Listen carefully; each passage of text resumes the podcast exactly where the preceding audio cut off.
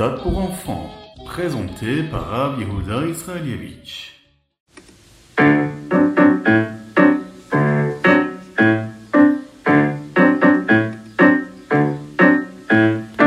Bonjour à tous, infiniment heureux de vous retrouver pour partager avec vous le Ritatu du jour.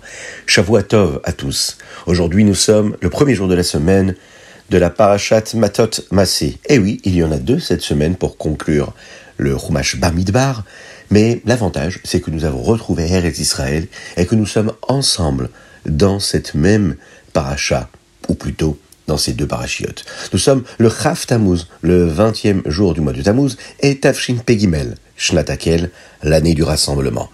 Ensemble, oui, nous allons développer ce ritat. N'oubliez pas d'ores et déjà de partager cela avec vos amis et de vous abonner aux différentes chaînes, que ce soit en podcast ou sur YouTube. Ça nous donne plus de visibilité et donc nous diffusons grâce à cela plus des et plus de Torah.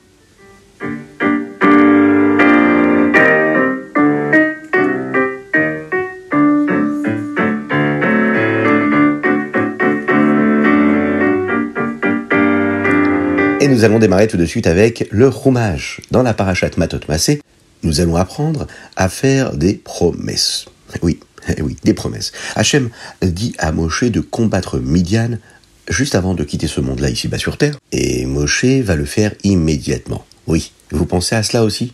Faire ce qu'il faut au peuple de Midian immédiatement. Ce sont quasiment les mêmes lettres. Oui.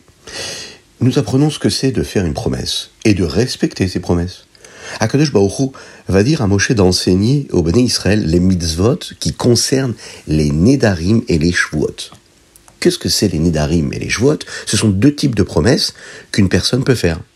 Et en voici certaines que la Torah nous enseigne. Si une personne de plus de bar mitzvah ou de bat mitzvah, c'est-à-dire de plus de 13 ans ou de 12 ans pour les filles, fait un un vœu, ou elle fait un serment, elle doit bien sûr le respecter un père, lui, peut parfois annuler la promesse de sa fille.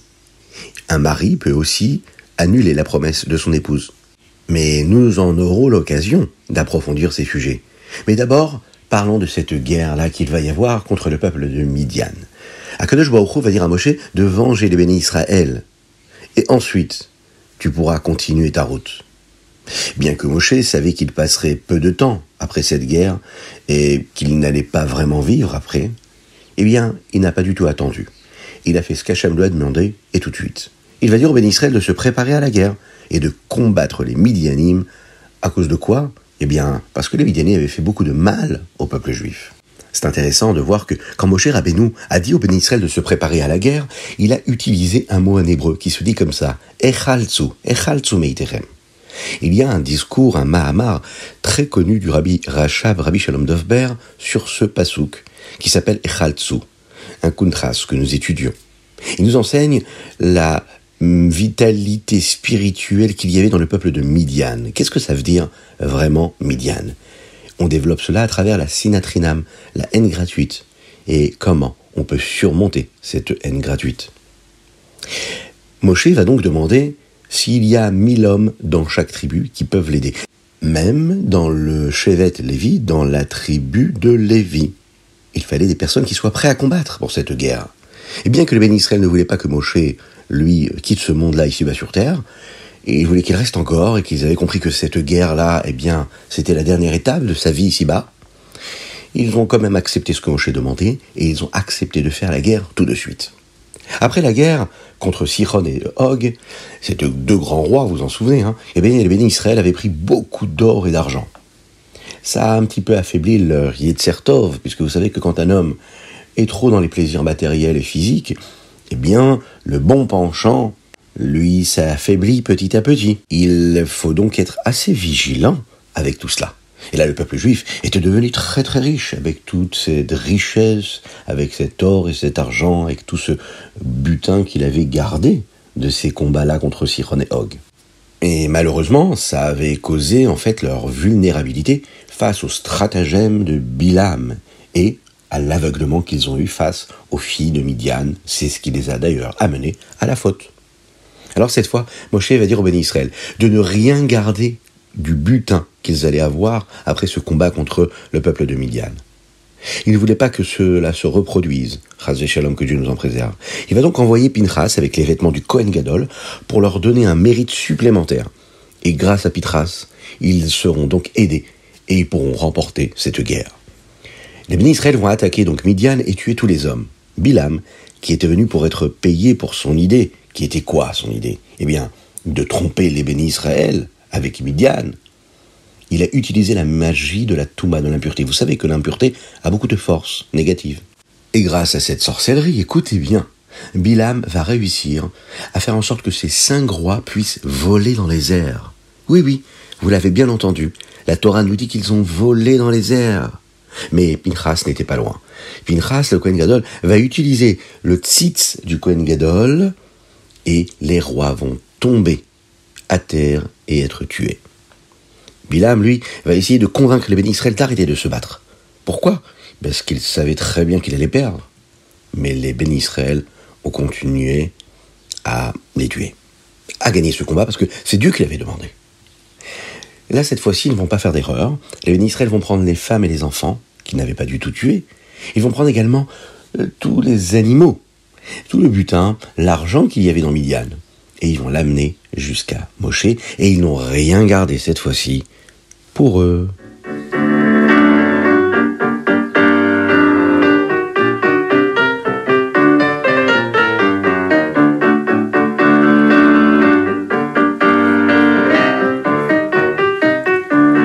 Nous allons passer au Teilim. Aujourd'hui, nous sommes le 20e jour du mois de Tammuz. Teilim du jour aujourd'hui, c'est du Tzadik Zain au Kouf Gimel, c'est-à-dire du 97 au 103 inclus. Et dans la fin du premier chapitre que nous lisons aujourd'hui, et que nous lisons d'ailleurs également le jour de Shabbat Kodesh, Or Zaroua la tzadik ou la simra. La lumière est plantée pour le tzadik. Le Midrash nous enseigne que lorsqu'Akadosh a créé le monde, il y avait une lumière très très forte. Mais elle était trop difficile à supporter pour le monde. Alors Akadosh Baruch a caché cette lumière pour les tzadikim et lorsque Mashiach viendra, ils pourront en profiter. C'est ce que le verset nous dit. Hachem plante. C'est-à-dire que cette lumière de Mashiach, pour les tzadikim, elle est plantée. C'est quand on plante quelque chose, eh bien ça pousse. Eh oui. Cette lumière, elle va aussi grandir, puisqu'elle a été plantée.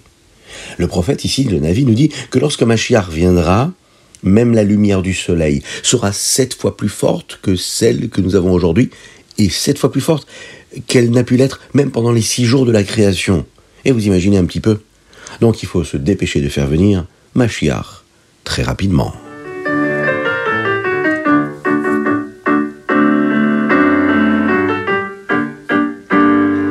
Me dit-on, pas tout le monde n'a mis déjà la tzedaka.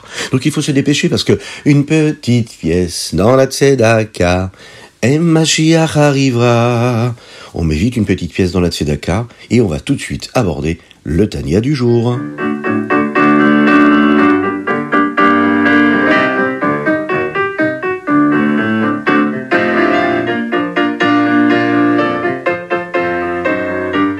Dans le Tania, nous abordons le septième chapitre de la Yigret Teshuvah. Ici, le Zaken, le fondateur de la Chassidut et l'auteur du Tanya, nous explique la mitzvah de la Teshuvah et comment nous pouvons eh bien, nous reconnecter avec Hachem. Et là, le Rabbi Zalman va nous dire comment on peut s'assurer que notre Teshuvah puisse rester, qu'elle ne s'en aille pas. Qu'est-ce qu'il faut faire de particulier pour faire en sorte de ne pas encore une fois faire la même erreur? Comment la Teshuvah va être assez forte pour que nous ne commettions pas encore une fois cette avéra que Dieu nous en préserve? Eh bien ici, le Rabbi Shlomo Zalman nous dit de réfléchir à deux choses. Première chose, il faut penser à sa neshama, à son âme. Il faut se rappeler d'où elle vient. Elle vient d'un endroit qui est tellement proche d'Hachem. Et maintenant, eh bien, elle se trouve dans un endroit qui est tellement bas, c'est le corps de l'homme. Elle est tellement loin d'Hachem. C'est comme une neshama qui descend d'un grand immeuble, si vous voulez, et qui se retrouve dans un trou profond et sombre dans le sol. Alors quand on pense à ça, déjà, on pense à cela et on a comme de la pitié et de la miséricorde pour notre âme, et on ne veut pas qu'elle soit à ce niveau-là, aussi bas. Par exemple, quand une personne pense à des mauvaises choses, eh bien sa neshama, qui est une partie d'Hachem, est également coincée dans cette mauvaise pensée. C'est très gênant et difficile pour la neshama d'être dans un endroit qui est aussi bas. Cela devrait nous faire sentir très très mal, et puis prendre conscience de cela et réfléchir. Et quand on y réfléchit, eh ça nous aide à nous renforcer dans notre teshuva. On n'a plus envie que notre neshama subisse quelque chose aussi mauvais, d'aussi grave, puisque cette neshama, il faut toujours s'en rappeler, c'est une partie d'Hachem. Et la deuxième chose que le rabbi Zalman nous conseille, c'est de faire en sorte d'avoir des pensées pures et de ne pas trop se vanter. Qu'est-ce que cela veut dire? Faut savoir que le Yetzerara nous pousse toujours à commettre une avera parce qu'il a, on appelle ça de la chutzpah. Eh bien, comment d'autres pourraient-ils faire pour nous faire penser à quelque chose qu'Hachem ne veut pas Lorsque nous avons un Lev Nishbar. Lev Nishbar, c'est un cœur brisé. Est-ce que c'est bien d'avoir un cœur brisé? Attention. Un cœur brisé, c'est-à-dire de se sentir mal à propos de la Avera qu'on a pu commettre. Eh bien, ne pas être comme ça, heureux, joyeux, souriant quand on a fait une Avera. Le minimum, c'est de se sentir gêné. On a fait quelque chose de négatif, eh bien on doit demander pardon à Hachem et se sentir mal. Oui, c'est bien de se sentir mal. Attention, ce n'est pas de la tristesse, juste de la conscience. Et cette conscience-là, elle fait qu'on eh bien, on baisse un petit peu les yeux on baisse un petit peu la tête. Vous savez, comme quand on fait une petite bêtise, une petite erreur, eh bien, on va pas euh, monter la tête vers le haut et puis euh, s'enorgueillir. Non, on va avoir un comportement beaucoup plus humble. On va plutôt baisser la tête. Et eh bien là, ce qu'on nous dit, c'est qu'avec Hachem, c'est pareil. Si on a fait une Avera, notre Yitzhara, lui, il a envie de continuer à être aussi fier. Eh bien, il faut être un peu plus humble. Il faut baisser la tête, baisser les yeux. Être conscient qu'on s'est égaré. Et cette position-là nous permet de faire en sorte que notre Teshuva sera une belle teshuva, teshuva plus forte et bien sûr plus durable.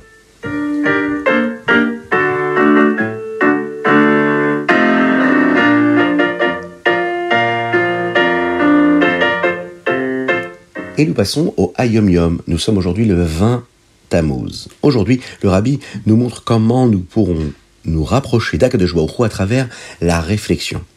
Chaque juif a une neshama qui fait partie d'Hachem, nous l'avons dit dans le Tanya. À cause de cela, parfois une personne peut se sentir très très proche de Dieu sans même avoir besoin de faire un travail particulier. C'est quelque chose de naturel. Mais d'autres fois, on a besoin de travailler. On appelle ça de la avoda, la avoda Hashem, c'est-à-dire faire un effort pour se rapprocher d'Hachem. Qu'est-ce que c'est cette avoda, ce travail-là? Eh bien, par exemple, euh, prier en réfléchissant à des notions de réflexion chassidoutique, c'est-à-dire des notions qui nous permettent de comprendre Dieu, eh bien, ça nous permet de nous rapprocher d'Hachem. Cela nécessite trois étapes pour que nous puissions ressentir Hachem en nous. Première chose, après avoir appris quelque chose en chassidoute, c'est-à-dire dans l'étude de la chassidoute, nous devrions y réfléchir jusqu'à être sûr que cela ait du sens dans notre esprit, que cela s'installe dans notre esprit, dans notre cerveau, que ça fasse corps avec ce que nous sommes. Deuxième chose à faire, c'est qu'avant de prier, il faut réfléchir à ce que nous avons étudié. C'est un moment très spécial et c'est ce qui va nous donner de la force pour avoir de la vitalité dans ce que nous sommes en train de faire, mais aussi dans ce que nous avons étudié. Pas seulement à comprendre mentalement, mais quelque chose qui apporte quelque chose à la tfila. Ça s'appelle la réflexion qui, elle, précède la tfila. Et puis la troisième étape, c'est quand on prie vraiment. Eh bien, il faut penser à cette racidoute une troisième fois. Lorsque nous prions, nous sommes très proches d'Hachem. Et lorsque nous réfléchissons à la chassidoute que nous avons étudiée à ce moment-là, eh bien, on va ressentir la divinité dans le sujet que nous avons appris, et le ressentir au moment où on prie, c'est quelque chose de très très fort, c'est la réflexion pendant la tfila. Ces trois étapes donc, étudier avant la tfila, penser à ce que nous avons étudié juste avant de prier, et intégrer l'idée, hein, cela reste pas juste une réflexion et une étude, mais quelque chose qui s'imprègne en nous. Et troisième étape, on l'a dit, c'est pendant la tfila, intérioriser cette conscience-là du divin de Dieu que nous avons développé dans notre étude pendant la tefila, ces trois étapes-là, nous permettent euh, de franchir toutes les barrières et les routes qui nous mènent vers la prise de conscience et ce qui s'appelle vivre la présence de Dieu ici-bas sur terre dans toute la chassidoute que nous apprenons.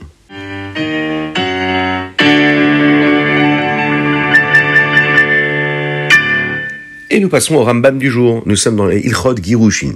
Dans le Rambam d'aujourd'hui, nous apprenons de nombreuses lois qui concernent le guet. Il y a de nombreux détails pour rédiger et donner un guet de manière cachère, bien comme il faut. Le guet, c'est cet acte-là de divorce. Nous apprenons qu'il faut qu'il y ait des témoins, de quelle façon ils doivent signer, beaucoup de détails qui concernent cela. Et par exemple, une des lois que nous apprenons, c'est que euh, c'est très important de savoir que si un homme euh, décide de donner le guet, il faut qu'il le veuille vraiment. S'il ne le veut pas vraiment, mais qu'il doit le faire, eh bien, le Beddin est autorisé à le forcer jusqu'à ce qu'il accepte de donner ce guet.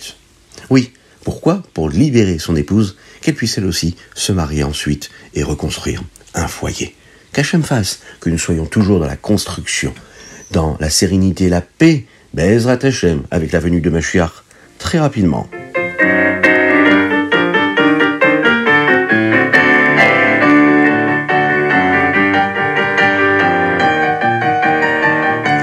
Voilà, c'était le Rita du jour.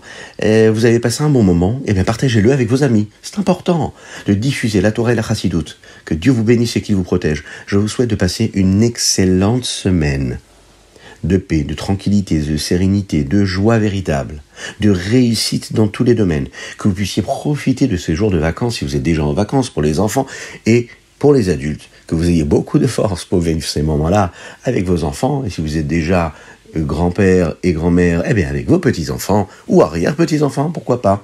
On me dit qu'il y a des mamies qui écoutent avec leurs petits-enfants le ritat.